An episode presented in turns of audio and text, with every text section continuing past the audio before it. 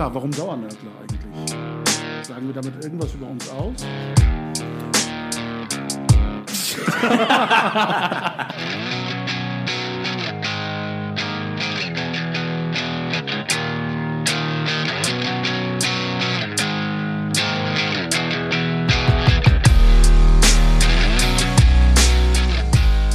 Herzlich willkommen zu einer neuen Episode der Dauernörgler. Wie immer bei den Dauernörglern am Mikrofon sind Engin Karahan, Eren Güvercin und Murat Kaiman. Wir stehen unmittelbar vor dem Ramadan, dem Beginn des Fastenmonates. Heute Abend werden wir, äh, so Gott will, zum ersten Sahur aufstehen, also zum, zur ersten äh, Dämmerungsbeginn oder zu, zum ersten ähm, Moment, in dem dann das Fasten über den Tag hinweg eingehalten werden muss in der Nacht. Und das wird dieses Mal ungefähr gegen 4.30 Uhr sein, 4.40 Uhr sein. Und dann verschiebt sich das über den ganzen Monat aufgrund des Sonnenstandes und der Länge der Tage äh, jeweils nach vorne beziehungsweise nach hinten, je nachdem, ob es äh, der Fastenbeginn oder das Fastenende ist, so dass man am Ende bei etwa 16 Stunden Fasten am Tag beginnt und zum Ende hin dann etwa bei 17, 17,5 Stunden Fasten ist. Solche Eckdaten für alle, die das nicht gewohnt sind und sich darunter nichts vorstellen können. Wir sind darin ja schon ein wenig geübt. Ähm, worin wir nicht geübt sind, ist tatsächlich die Herausforderung dieses Jahres, nämlich ein Ramadan ohne Moschee und ohne Moscheegemeinde. Wie stellt ihr euch das vor? Wie wird dieser Monat vergehen? Was werdet ihr vermissen? Was wird euch fehlen? Und wie äh, steht ihr zu diesem Thema? Ähm, ja, also ähm, erstmal allen Zuhörern, äh, allen muslimischen Zuhörern äh, Ramadan Mubarak. Äh, Murat, du hast ja erwähnt, ähm, heute Abend, also am 23. an dem Abend ähm, äh, fängt der Ramadan an mit dem Tarawih-Gebet äh, traditionell in der Moschee. Aber ähm, äh, das wird äh, dieses Jahr, wie du schon äh, gesagt hast, äh, anders verlaufen.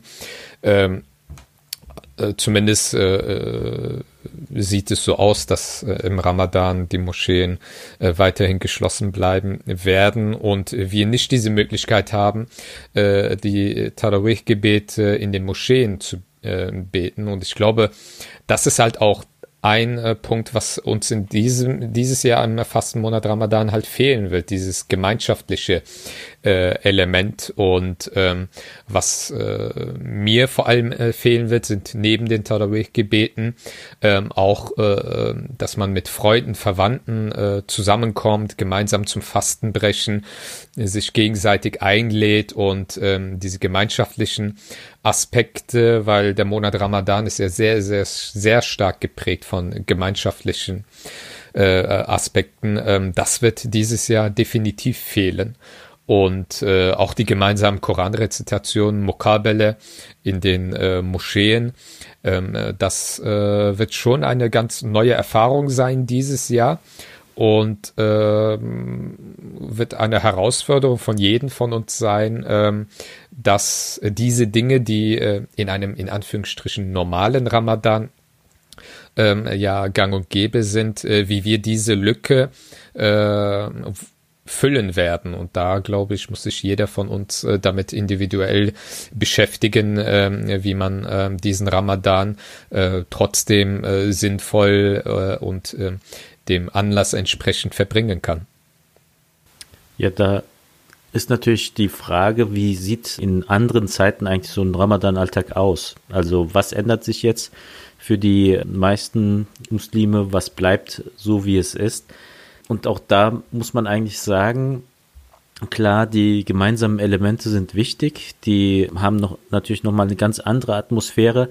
Aber vieles am Ramadan, das führst du an sich auch alleine durch. Also das Fasten ist eine, ein Gottesdienst, der alleine durchgeführt wird. Die Gebete dazwischen müssen nicht unbedingt gemeinsam durchgeführt werden. Auch das Terawih-Gebet ist kein Gebet, das man unbedingt es ist nicht so wie beim Freitagsgebet, dass es halt nur in der Gemeinschaft funktioniert, sondern man kann, man kann das Terawih-Gebet tatsächlich auch ganz alleine zu Hause beten. Als, äh, als Sunna-Gebet, als Nafile-Gebet ist das sogar gar nicht mal schlecht.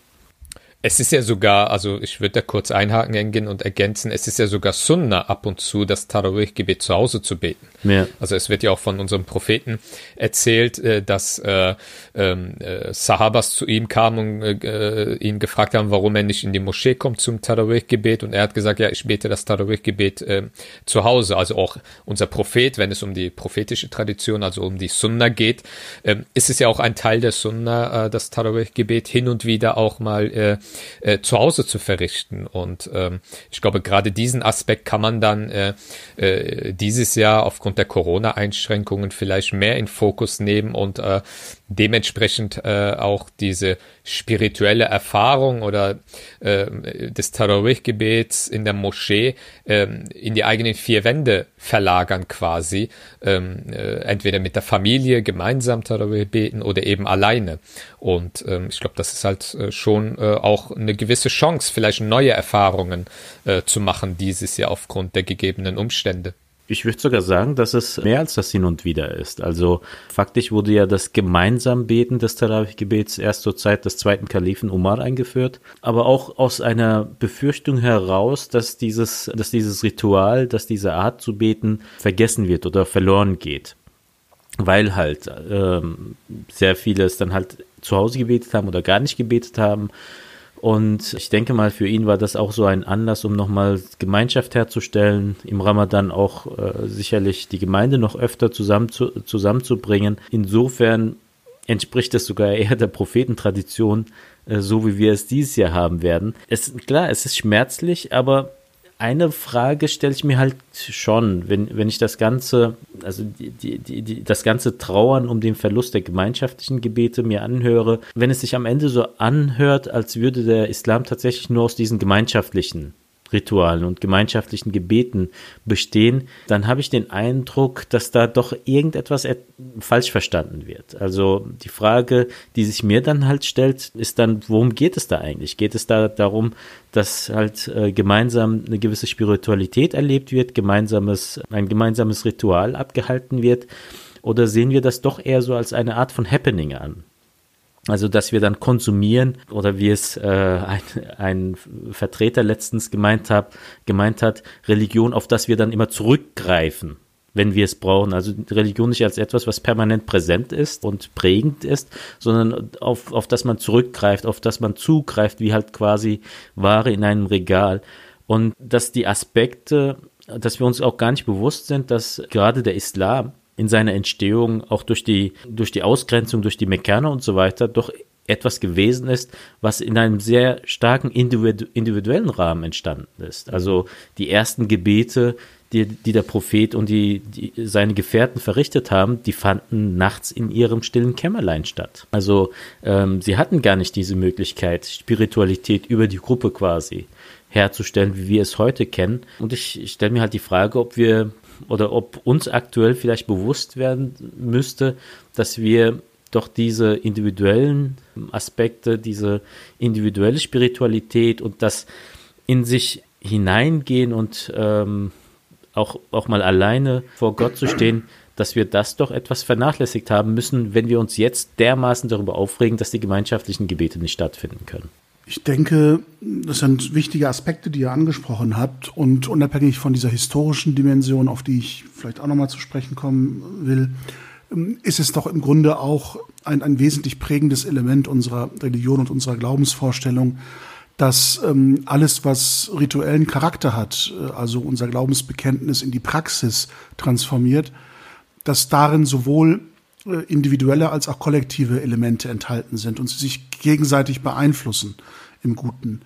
Das heißt, wenn wir uns beispielsweise die Szenerie einer Moschee und eines äh, Pflichtgebetes vorstellen, besteht das Gebet an sich ja aus unterschiedlichen Gebetseinheiten, die dann wiederum sich zusammensetzen aus äh, einer ähm, Summe von Gebetseinheiten, die als Pflichtgebet markiert sind und solche, die sich an der Sunna, an der prophetischen Tradition orientieren. Und interessant ist das, wenn man beispielsweise mit nicht-muslimischen Freunden eine Moschee besucht und deren Erwartungshaltung aus der medialen Präsentation des Islam ist ja, dass die Gemeinde streng in Drei und Glied aufgestellt, quasi wie ein Körper funktioniert, fast schon ähm, quasi äh, dem Eindruck einer äh, militärischen Einheit oder einer äh, maschinellen Einheit sozusagen alle Bewegungen gleichzeitig vollführt. Das ist ja in der Tat nicht so. Das hält sich ja äh, beides die Waage. Es gibt den Eindruck, wo oder den Moment während des ähm, Ritualgebets, wo jeder für sich die Gebetseinheiten verrichtet, völlig verteilt äh, im, im, Gebetsraum, ohne dass man sich in Reihen aufstellt, jeder in seinem eigenen Tempo mit seiner eigenen Rezitation die gleichen Gebetshandlungen ähm, oder, oder Körperhaltungen verrichtend. Und wenn das dann irgendwann langsam zur Ruhe kommt, also dieses Auf und Ab, der Körper irgendwann dann ermattet und alle auf dem Teppich kniend warten, bis auch der letzte fertig ist. Dann erst beginnt ja der kollektive Teil sozusagen, wo sich dann alle vorne versammeln, in Reihe und Glied aufstellen und dann die kollektiven Elemente eines solchen Pflichtgebetes absolvieren. Also selbst im, im täglichen hat sich das äh, Individuelle mit dem Kollektiven in der Abwechslung ja erhalten. Also das ist nichts, ähm, was wir uns jetzt versuchen auszudenken, um die Erschwernisse der aktuellen Situation zu überwinden. Oder denken wir an eines der wichtigsten Momente innerhalb der äh, muslimischen Glaubenspraxis. Bei der Pilgerreise, also der Hajj nach Mekka zur Kaaba oder auch der kleinen Pilgerreise, der Umrah, die also außerhalb äh, der Hajj-Zeit praktiziert werden kann und, und an die Hajj-Rituale angelehnt ist. Auch dort stellt man sich, also ich weiß nicht, ich habe das einmal in meinem Leben bislang erlebt. Es, es war mir vergönnt, eine solche Umrah zu machen. Und ich habe das als sehr prägend erlebt, wie man dort in einer Masse von fremden Menschen um die Kaaba herum äh, diese Tawaf, also diese Umrundungen verrichtet, ähm, in, in diesen äh, Ihram-Tüchern, also diesen zwei weißen Tüchern dann eingehüllt ist, also so aussieht wie jeder andere, auch das Gleiche macht wie die anderen, aber jeweils für sich selbst. Äh, also du bist gerade in der Masse, die dieses, diesen Kubus umrundet, in diesem Strom gefangen, dass das ähnelt im Grunde von der Szenerie her auf einer größeren Makroebene dem, was man so aus der Darstellung von ähm, äh, Galaxien und Planetenumrundungen mm. kennt. Mm. Dass da ein Gestirn im Zentrum ist und alles andere um, umrundet dieses Zentralgestirn. An, an dieses Bild fühlte ich mich immer wieder erinnert, dass also das Große im Kleinen sich sozusagen spiegelt.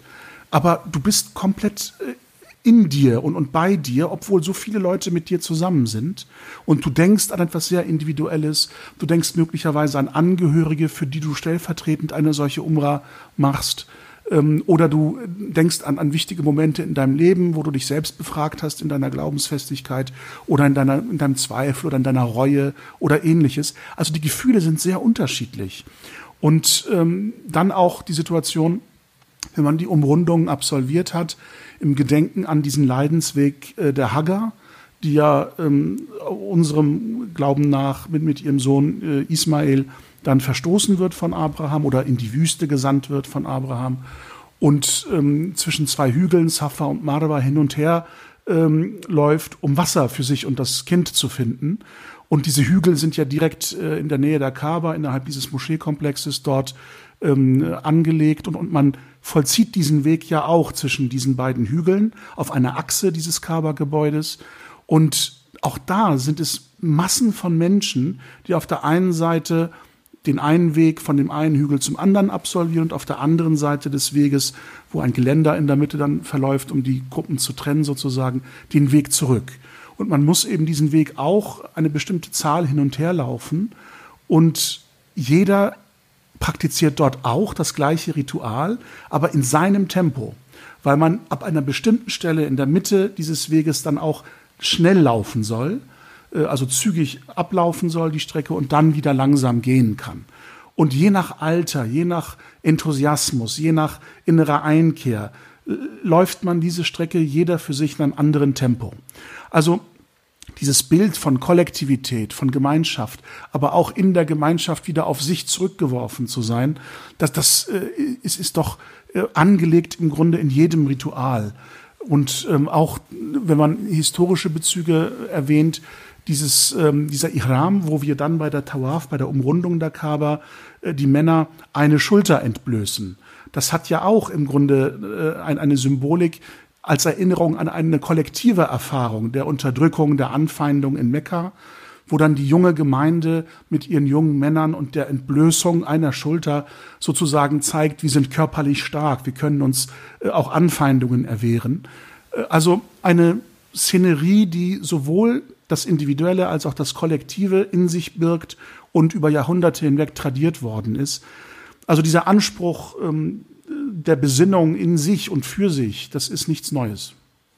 Wir haben doch dieses Element des Gemeinsamen im Individuellen auf vielen Ebenen. Also wenn ich auch jetzt an den Ramadan denke, in der nicht-muslimischen Öffentlichkeit ist der Ramadan ja eher bekannt als der Monat des Fastens. Aber was viele zum Beispiel nicht wissen dürften, ist, dass der Ramadan für die Muslime auch der Monat des Korans ist. Also äh, die Offenbarung hat in diesem Monat äh, eingesetzt. Wir wissen vom Propheten selbst, dass er jeden Ramadan zusammen mit seiner äh, Gemeinde die Koranverse, äh, die zumindest bis dorthin offenbart worden ist, in Medina wiederholt hat, was natürlich der Gemeinschaft auch nochmal die Möglichkeit gab, auch zu überprüfen, inwieweit äh, das eigene auswendig gelernte richtig war oder nicht. Und ähm, diese Tradition setzen wir auch weiter fort, also indem wir ähm, die, entweder in der Moschee, in der Mukawele, in der, in der gemeinsamen Rezitation oder für die meisten, und man muss ja auch sagen, für die meisten Berufstätigen war es ja auch vorher kaum möglich, an dieser Mukawele teilzunehmen. Also normalerweise ähm, wenn du abends bei, beim Tarawih-Gebet 150, 200, 300 Teilnehmer hattest, waren, waren das bei der Mukabe vielleicht 20, 30, die halt die Möglichkeit hatten, nach dem Mittagsgebet in die Moschee zu kommen und an dieser gemeinsamen Rezitation teilzunehmen.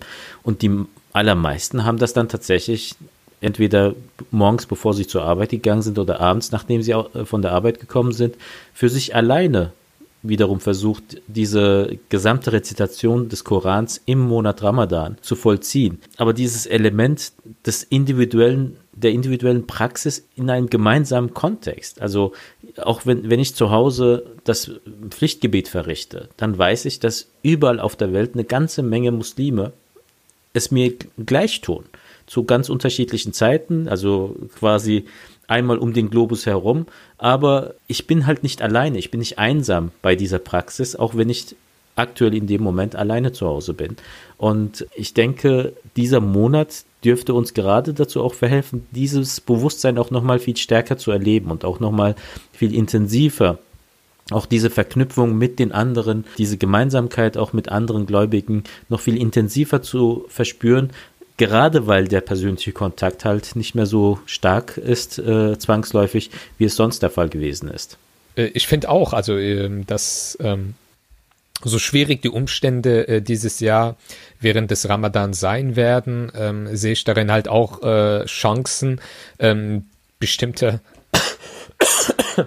äh, sehe ich darin auch eine Chance, bestimmte Aspekte ähm, die vielleicht eher ein bisschen eher in den Hintergrund geraten sind oder die bei dem einen oder anderen etwas ähm, äh, verschüttet sind, äh, dass das, äh, dass man da vielleicht mehr äh, die Aufmerksamkeit darauf richtet. Und ähm, äh, es hat auch andere positive Aspekte, wenn man sieht, ähm, dass ähm, ja, Muslim Moscheegemeinden, die ansonsten so Social Media und Internetangebote eher ähm, in den letzten Jahren eher zurückhaltend waren, jetzt auf einmal aufgrund der Notsituation endlich auch das Internet für sich entdecken und äh, versuchen so zum Beispiel gemeinsame Koranrezitation, die Mokabele, die gerade im äh, äh, äh, es ist so, dass im Monat Ramadan immer bestimmte Seitenzahlen jeden Tag rezitiert werden, so dass man am Ende des Ramadan den Koran komplett einmal durchgelesen hat. Ein das findet, jeweils. Genau, und das findet ja jedes immer in der Moschee statt. Und das kann man ja auch, äh, auch wenn natürlich die Atmosphäre in der Moschee vielleicht angenehmer ist, was auch immer. Aber es, äh, im Internet gibt es halt auch die Möglichkeiten, so etwas über einen Stream äh, zu machen und, ähm, und äh, da trotzdem gemeinsam diese Koranrezitation äh, jeden Tag, äh, jeden Abend kurz vor dem Fastenbrechen oder wann auch immer, ähm, äh, das äh, mit Freunden, Verwandten oder mit den äh, Gemeindemitgliedern, wo man äh, regelmäßig in die Moschee geht, ähm, äh, das äh, Online-Basis zu machen. Und ähm, auf der anderen Seite äh, sehe ich halt auch, ähm, man greift zwar zurück auf äh, Internet Online-Formate jetzt, äh, aber man merkt halt auch ähm, die mangelnde Erfahrung. Weil äh, wenn man jetzt zum Beispiel eine Predigt hat in einer Moschee oder, oder äh, jemand unterrichtet irgendwie Jugendliche oder Kinder oder äh, auch Erwachsene irgendwie und ver versucht äh, oder vermittelt religiöses Wissen äh, in einem Moscheekontext oder wo man wo alle Teilnehmer physisch anwesend ist, äh, passiert das ja auf eine andere Art und Weise, als wenn man das im Internet jetzt machen würde. Also bei den ganzen äh, Angeboten, die es äh, Gott sei Dank, und das muss man ja auch lobend erwähnen, die jetzt auf einmal in der Kürze der Zeit äh, viele Angebote neu entstanden sind, ähm, was sehr positiv ist, aber man merkt halt auch die mangelnde Erfahrung darin, wie man das Medium denn wirklich nutzt. Also man kann ja nicht irgendwie einen Vortrag, der äh, vor Menschen stattfindet, die physisch anwesend sind, eins zu eins äh, auf dieselbe Art auch online machen, sondern man muss ja dem Medium gerecht irgendwie das Ganze aufarbeiten. Ich glaube, ähm, da äh, haben wir da glaube ich, noch einiges zu lernen. Äh, aber auch das sind ja halt so für einige äh, Akteure in der muslimischen Community so die ersten Erfahrungen, die ersten Schritte, die sie in diese Richtung gehen und äh, äh kann, denke ich mal, halt auch langfristig gesehen ähm, besser werden, es sei denn, wenn jetzt die Corona-Einschränkungen irgendwann dann ähm, äh, zu Ende sind, äh, dass man äh, äh, Social Media und äh, Internet wieder vollkommen äh, vergisst und wieder in die alten Muster äh, zurückverfällt. Ich glaube mal, als Community müssen wir verstehen, äh, dass äh, es kein Entweder-Oder gibt, sondern äh, die Arbeit lokal vor Ort in der Gemeinde oder wo auch immer ist wichtig und gut und das ist äh, die Basis, aber ähm, äh, dazu äh, noch zusätzlich Angebote auf Social Media und Online-Formaten äh, zu entwickeln, ist ja äh, kein ähm, ähm, äh, widerspricht ja nicht der äh, Arbeit in der Gemeinde vor Ort, sondern ist ja eine Ergänzung und da fehlt manchmal so das Verständnis, glaube ich. Oder es sind andere Gründe, das weiß ich jetzt nicht. Ich versuche mir tatsächlich ähm, vorzustellen, wie ähm, diese Veränderung auf unsere Gemeinde wirkt. Und, und wenn man sich die Appelle und, und die Notstandsmeldungen sozusagen aus, aus den Gemeinden und Verbänden anhört, dann ähm, ist es ein Stück weit auch eine Herausforderung, vielleicht die gängigen ähm, eingeübten Wege, wie man eine Gemeinschaft unterstützt, wie man eine Moschee unterstützt, ähm, ist es Zeit, diese nochmal zu überdenken. Ähm, immer wenn ich höre, die äh, Moscheen sind auf die Spenden beim, Freitagsgebet oder nach dem Freitagsgebet angewiesen, ähm, dann verstehe ich, was gemeint ist, nämlich die Praxis, dass tatsächlich dann der Klingelbeutel rumgeht und oder beim Ein- oder Austreten in den Gebetsraum bereitgehalten wird für spendenbereite Mitglieder. Nur ähm, für alle, denen ihre Moschee und ihre Moscheegemeinde und der Erhalt dieser Räumlichkeiten am Herzen liegt, für die steht der Weg einer Spende ja äh, das ganze Jahr über offen und jeden Tag offen.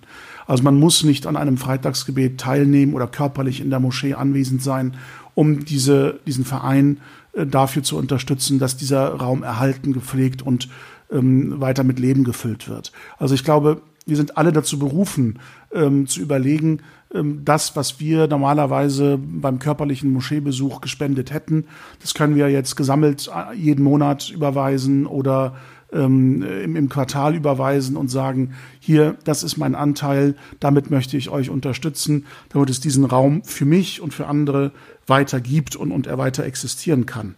Also das ähm, als Appell vielleicht an alle, die zuhören, die interessiert sind, dieses Bewusstsein auch in ihrem Umfeld zu schärfen und äh, deutlich zu machen, dass ähm, mehr als je zuvor man eben auch auf diese Unterstützung angewiesen ist. Und das ist dann auch die Solidarität, die sich zeigt ähm, in, in Zeiten der Not.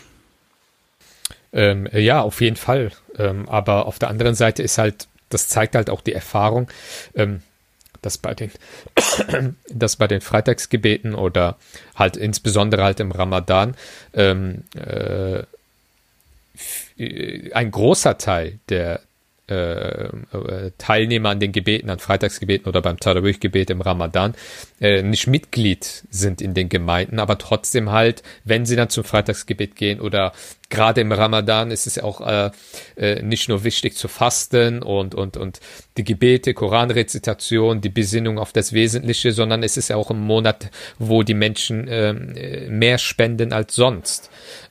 Und äh, da äh, gerade im Ramadan frequentieren ja viele Muslime auch die äh, Moschee äh, wo sie ansonsten im Rest des Jahres, wenn es hochkommt, vielleicht zum Freitagsgebet in die Moschee gehen. Aber im Ramadan äh, sind sie präsent und an, bei der Gelegenheit spenden sie halt auch. Und da ist halt irgendwie diese Barriere, okay, wieso werde ich nicht Mitglied oder äh, überweise meinen Beitrag, auch wenn jetzt die Moscheen nicht auf sind.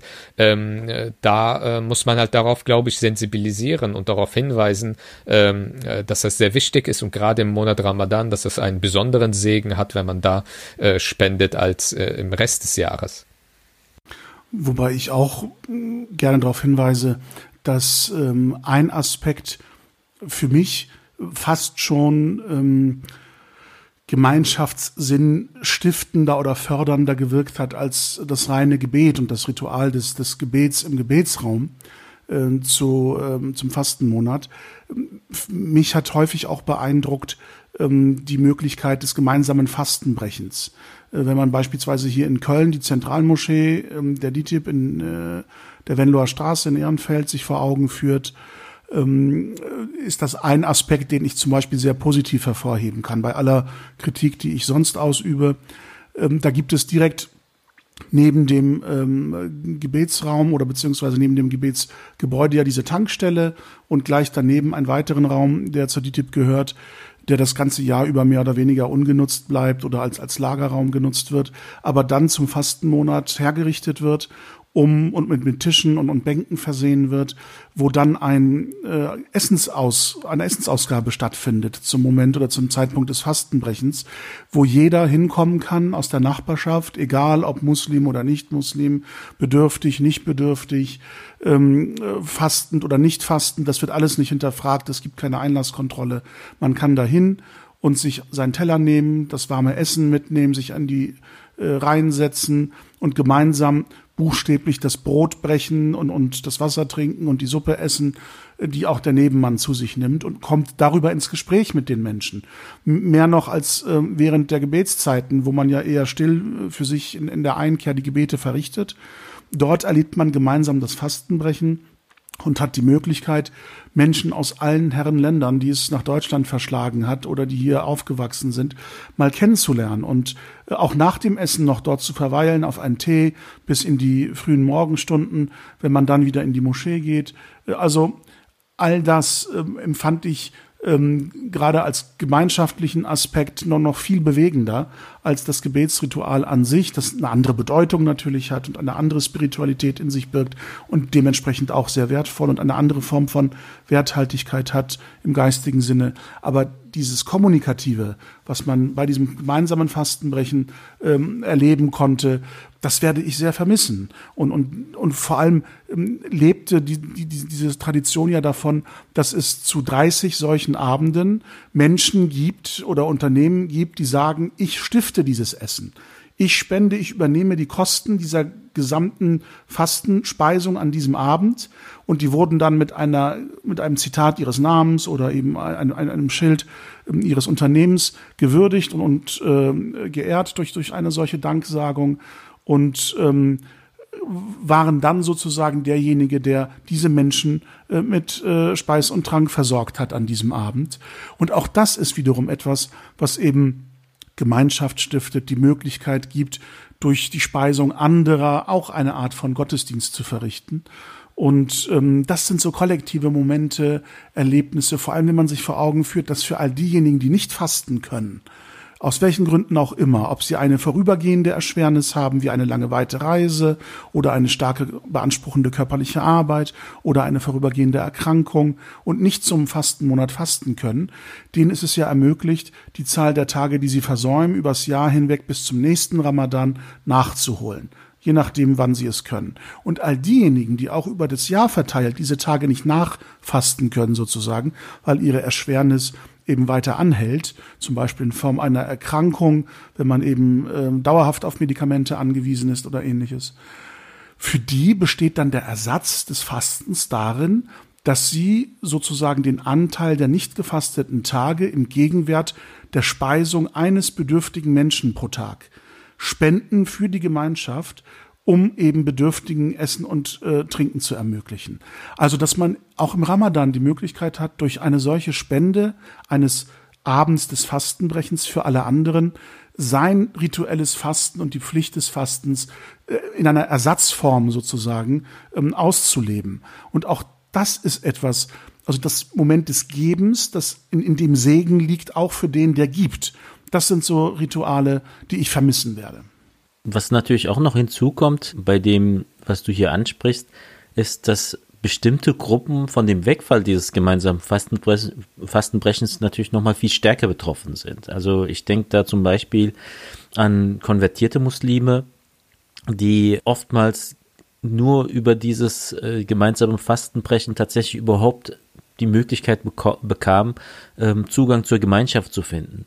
Es sind aber auch zum Beispiel die Studenten, die für die gerade dieses gemeinsame Fastenbrechen eine willkommene Abwechslung gewesen ist. In der Einsamkeit, in der sie sonst gelebt haben, zum Beispiel gerade auch internationale Studenten, die aus muslimischen Ländern hier nach Deutschland gekommen sind zum Studieren und über diesen Weg dann auch wiederum Zugang zur Gemeinde gefunden haben, aber auch überhaupt mal die Möglichkeit, äh, auch einen ordentlichen Ramadan zu verbringen, so wie es, so wie sie es aus den, aus ihren eigentlich mehrheitlich muslimischen Herkunftsländern äh, gekannt haben. Und das sind natürlich alles Elemente, die wegfallen und wo ich mir schon die Frage stelle, ob, ob es da nicht Möglichkeiten geben muss, dass wir gerade diese Menschen irgendwie doch auffangen. Also auch Angebote generiert werden, die diese Menschen nochmal speziell erreichen können und gerade die jetzige Situation zeigt uns ja eigentlich, also unsere besondere Situation ist ja für viele Konvertiten so gesehen über Jahre, über Jahrzehnte Normalität gewesen.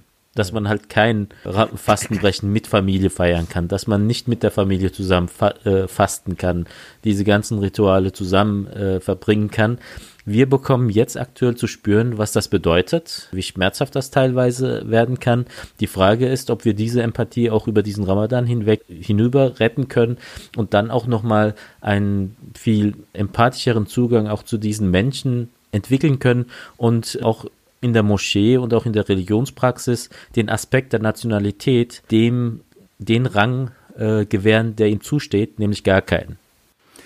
Das ist natürlich eine große Herausforderung, wenn du dir vor Augen führst und, und du, du kennst dich in der Landschaft ja mindestens genauso gut aus wie ich, wenn nicht besser, dass ähm, gerade das Ausblenden dieser Faktoren und dieser Kriterien noch eine große Hürde darstellt.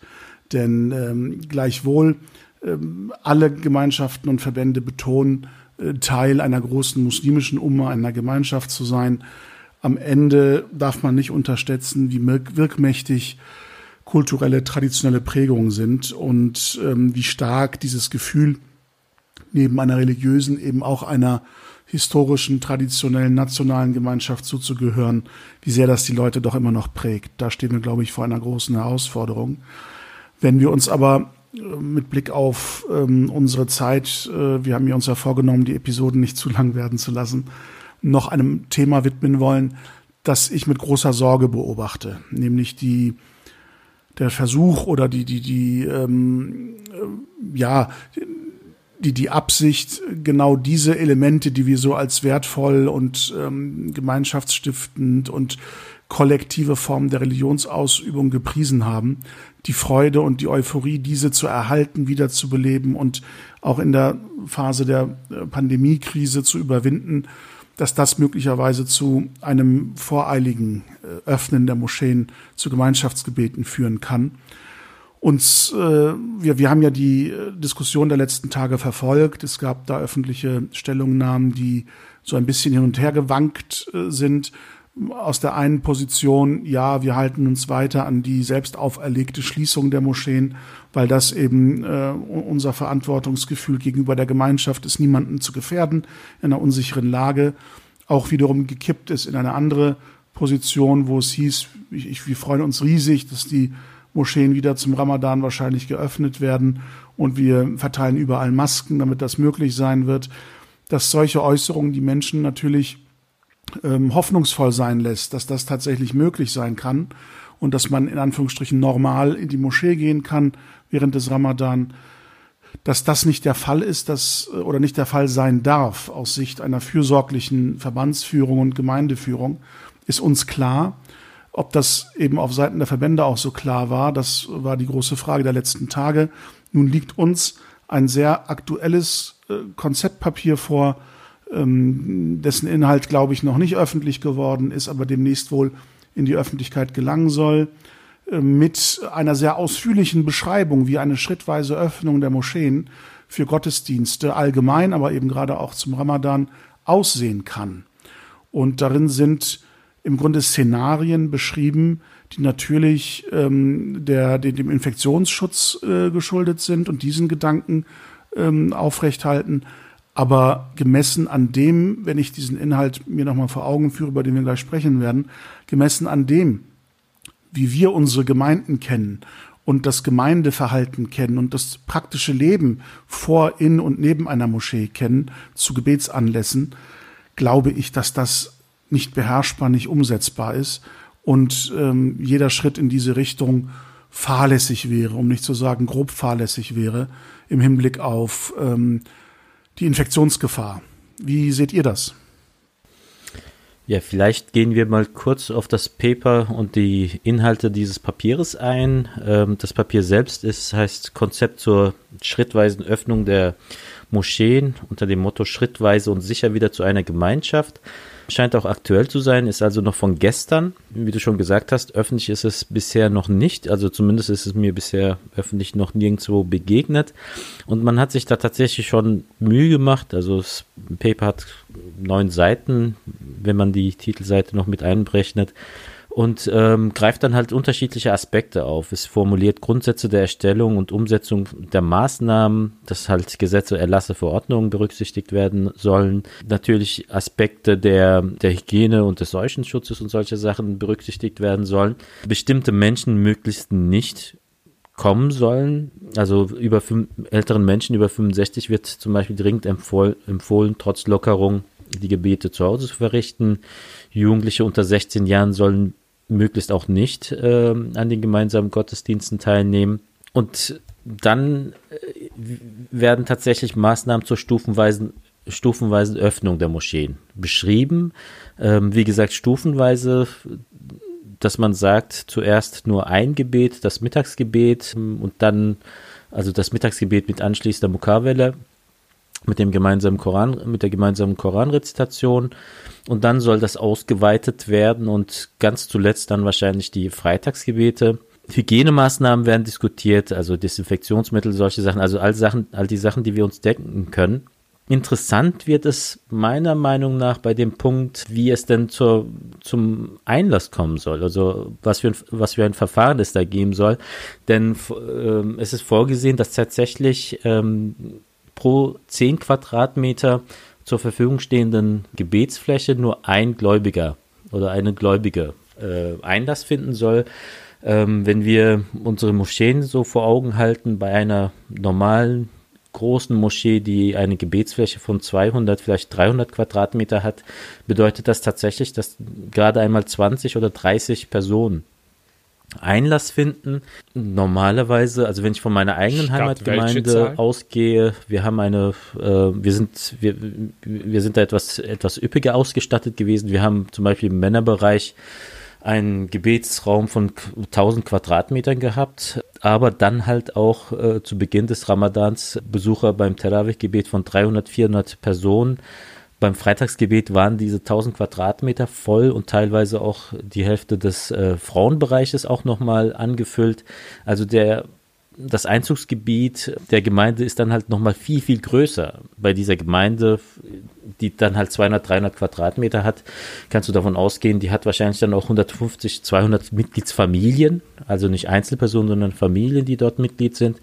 Aber zu den Freitagsgebeten und auch zu den Tarawih-Gebeten kommen natürlich nicht nur die Mitglieder, sondern es, äh, bei den Freitags, ja. Also statt 150 bis Ja, 200 also- Leute etwa 30 bis 40 Genau, Leute. nur ein so- Bruchteil so eine dessen, Art was normalerweise kommen äh, würde, darf kommen. Abstandsregelung, zwei Meter nach rechts, links, vorne und hinten, also zugewiesene Gebetsplätze. Jeder soll dann auch mit seinem eigenen Gebetsteppich kommen. Und da stelle ich mir halt die Frage, ob wie, in, wie realistisch hier die Vorstellungen sind, was die äh, Verfahren angeht. Also es werden hier einige Verfahren formuliert. Einmal ein Anmeldungsverfahren, wo ich mir die Frage stelle, virtuell wird das wohl kaum realisiert werden können, weil das die gerade die etwas älteren Gemeindemitglieder wohl kaum mitmachen können. Also ein Ticketsystem kann ich mir nicht vorstellen. Und vor allem nach welchen Kriterien gibt es da irgendwas? Ich meine, wie will man sagen, okay, du kommst rein, du kommst nicht rein, wie vor den Clubs?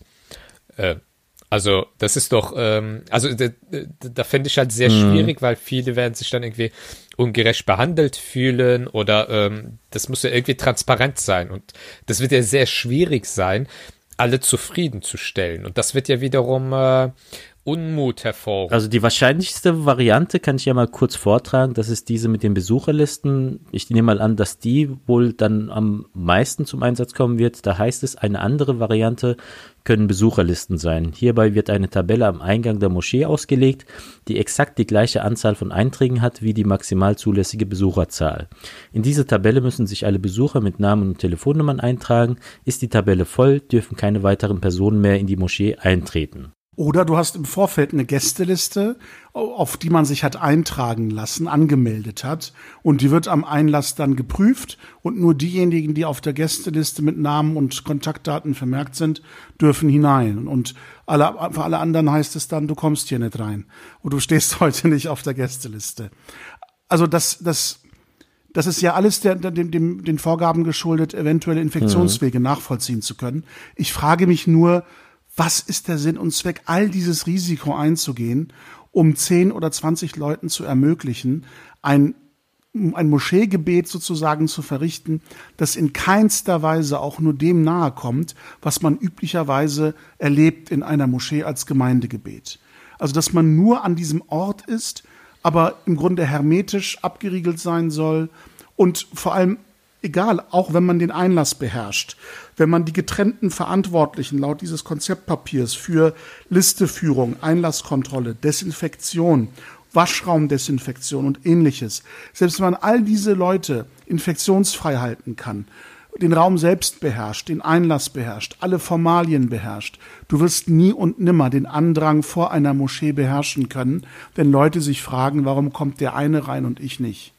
Warum steht der auf der Liste und ich nicht? Warum darf der sich jetzt eintragen und ich nicht? Und die Leute bringen ihre eigenen Gebetsteppiche mit. Wer soll die Leute daran hindern, vor, auf dem Vorplatz den Gebetsteppich auszurollen und sich zum Gebet aufzustellen? Willst du dann die Leute am Kragen packen und während ihrer Gebetsverrichtung von diesem Platz zerren und sagen, du darfst dich hier nicht weiter aushalten, aufhalten, ich übe jetzt mein Hausrecht hier aus? Also wir wissen doch alle, wie ähm, ich sage mal, ähm, gruppendynamisch so ein Einlass oder eben ein Ausgang aus einer Moschee aussieht. Man versammelt sich vor der Tür, quatscht noch ein bisschen, verabredet sich, um dieses oder jenes nach dem Gebet noch zu machen. Im Anschluss an das Gebet geht man nicht einfach nach Hause, sondern steht noch ein bisschen vor der Tür, weil man Gesichter, die man lange nicht gesehen hat, gerade erblickt hat und fragen will, wie es dem geht. Das wird jetzt in dieser Phase doch kaum zu unter, unterbinden sein. Und man setzt all diese Leute dieser Gefahr aus. Ich, ich kann wirklich nicht nachvollziehen, selbst wenn es eine religiöse Pflicht wäre, all das mit Moscheebesuch und Kollektivgebet und so weiter. Unsere Religion hält das Wohl des Einzelnen, die Gesundheit und das Leben des Einzelnen als höchstes Gut noch vor jeder religiösen Tradition. Du kannst alle anderen Verbote überwinden, wenn es um Gesundheit und Leben geht. Du darfst Schweinefleisch essen, wenn du drohst zu verhungern. Du kannst Alkohol trinken, wenn du drohst zu verdursten, um es mal überspitzt zu formulieren. Für all das gibt es Exkulpationsmöglichkeiten, Entschuldigungsmöglichkeiten, um dem Wohl des Einzelnen, dem Leben des Einzelnen äh, zuträglich zu sein. Warum? Ich, ich, ich verstehe es rational nicht. Warum setzt man all diese Menschen der Gefahr einer Infektion und der Infektion ihrer Familien aus, nur um dieses Ritual, diese Tradition auch in diesem Jahr ähm, ansatzweise ausleben zu können. Beton doch, dass all das, was als Spiritualität und Religiosität möglich ist, auch im individuellen Zuhause möglich ist und verabrede dich für das nächste Jahr hoffentlich, um all das wieder in seiner ganzen Pracht zu leben. Aber ich weiß nicht, wie man das mit seinem Gewissen vereinbaren will, wenn da auch nur ein Mensch zu Schaden Tatsächlich hätte es ja auch noch mal eine ganz andere Möglichkeit gegeben. Also ich habe den Eindruck, es geht ja am Ende auch nur um eine gewisse Symbolik.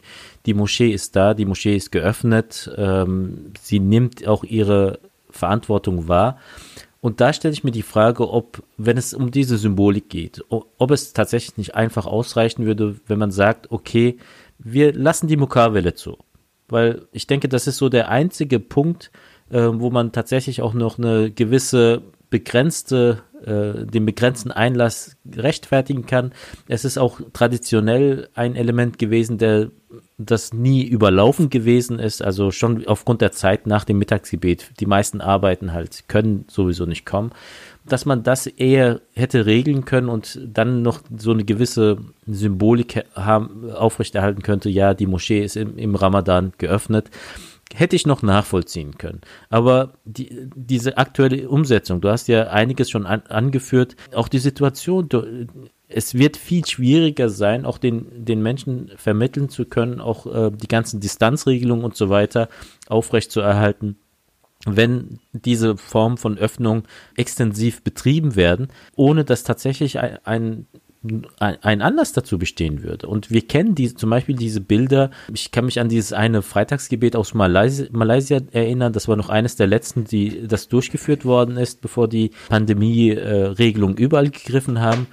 Da standen dann tatsächlich Menschen mit in zwei Meter Abstand zueinander ähm, und für mich war das ein viel verstörendes Bild, als zu wissen, dass dort kein Freitagsgebet gebetet worden ist. Also weil es einfach allem, was wir an gemeinsamem Gebet, an gemeinsamem Gebet gewohnt sind. Also wenn ich halt nicht in Reihe und Glied in Reihe stehen kann, den Nachbarn Schulter an Schulter zu, zum Nachbarn zum Gebet stehen kann, dann ist es einfach kein gemeinsames Gebet. Und dieses virtuelle vor Ort, äh, so quasi über, äh, über das Knie gebrochene, ähm, also ich, ich teile da äh, die Befürchtung, dass es tatsächlich auch vom Feeling her und so weiter einfach nicht dran herankommen wird. Hinzu kommt, du hast in deinem Konzeptpapier jetzt schon geregelt, mindestens drei bis vier Beauftragte, die auch irgendwie natürlich an den Gebeten teilnehmen werden. Jede Moschee hat seinen Vorstand, das sind auch nochmal zehn Personen, die sicherlich sich würde ich davon ausgehen, oftmals auch an, die, an den Anfang dieser Liste eintragen wird. Und am Ende wirst du effektiv für die Gemeinde Platz für 5, 6, 10, 15 Leute haben. Und dann nochmal abzuschätzen, ob es sich tatsächlich lohnt, auch die anderen, die halt nicht rein können, so dermaßen vor den Kopf zu stoßen, um einfach auch nur mal sich beanspruchen zu können, wir haben es geschafft, die Moscheen zu öffnen. Ob sich das tatsächlich lohnt und auszahlt am Ende, da habe ich meinen Zweifel. Ähm, also ich, ich kann diesen Wunsch ja natürlich verstehen und das ist auch vollkommen berechtigt, so früh wie möglich, wenn es möglich ist, die Moschee wieder zu öffnen oder auch andere Gebetsstätten. Das betrifft ja jetzt nicht nur die Muslime, sondern alle Religionsgemeinschaften haben ja da ähm, äh, klar gehandelt und äh, äh, zum Beispiel äh, die Christen haben Ostern gefeiert, nicht wie sonst und auch äh, äh, die Jüdi jüdischen äh, Gemeinden haben Pes das Pessachfest äh, gefeiert, aber äh, nicht wie sonst, sondern es war ein Ausnahmezustand quasi.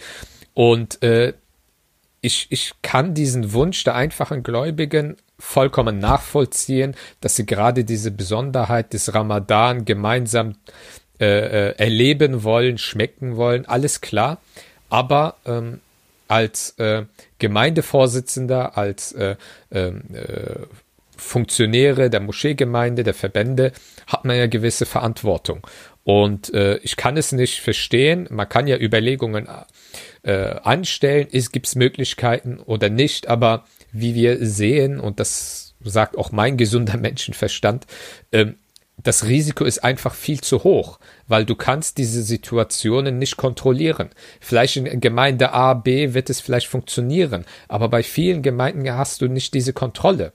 Und äh, das Risiko ist zu hoch und gerade, ähm, ich glaube, äh, ein Verbandsvertreter hat ja vor einigen äh, äh Tagen getwittert, äh, dass sie äh, 150.000 Masken ähm, äh, verteilt haben äh, in ihren Moscheegemeinden und äh, dass die Moscheen sehr wahrscheinlich im Ramadan eröffnen werden. Äh, das ist so ein fatales Signal, weil es suggeriert, wir haben Masken verteilt und dadurch ist man irgendwie sicherer. Äh, das merke ich auch jetzt im, äh, im alltäglichen Umfeld. Die Menschen, äh, jetzt ab Montag gibt es ja eine Maskenpflicht hier bei uns in NRW und ähm, die Menschen fangen jetzt schon vermehrt an, mit Masken einkaufen zu gehen oder in der Bus und Bahn und du merkst, wie die Leute, weil sie die Maske tragen, gar nicht mehr auf die Abstände achten, weil sie sich, sich in Sicherheit wähnen. Äh, obwohl die Maske ja gar nicht die Ansteckung irgendwie verhindert. Ähm, und äh, das, das ist subtil in äh, vielen Menschen äh, vorhanden. Und äh, das wird halt auch äh, in den Moscheegemeinden der Fall sein. Und das, das wird man nie kontrollieren können. Und das Risiko ist viel zu hoch, dass auch wenn nur einer sich infiziert und daran stirbt, allein einer wäre schon äh, äh, äh, zu viel. Und, äh, und zum Beispiel, ich meine, ich ver verfolge jetzt auch äh, natürlich auch den, äh, die, äh, die Entwicklungen der Corona-Pandemie in der Türkei und äh, ich meine, das ist ein äh, Land, wovon man ja immer sagt, ja, 99 Prozent muslimische Bevölkerung und so. Es ist ein mehrheitlich muslimisches Land und dort gibt es diese Diskussion nicht. Und da frage ich mich, da muss doch der Wunsch auch viel, viel höher sein, weil Ramadan in einem muslimisch geprägten Land ist ja ein ganz anderes äh, äh, Feeling als jetzt hier, wo wir als Minderheit, äh, Muslime in Minderheit äh, den Ramadan begehen. Und äh, dort gibt es diese Diskussion gar nicht. Und ähm, das, das verstehe ich halt nicht. Also ich ähm, finde das, äh, wie Murat gesagt hat, äh, mindestens fahrlässig und ähm, Konzeptpapiere lesen sich immer gut. Das liegt in der Natur von Konzeptpapieren.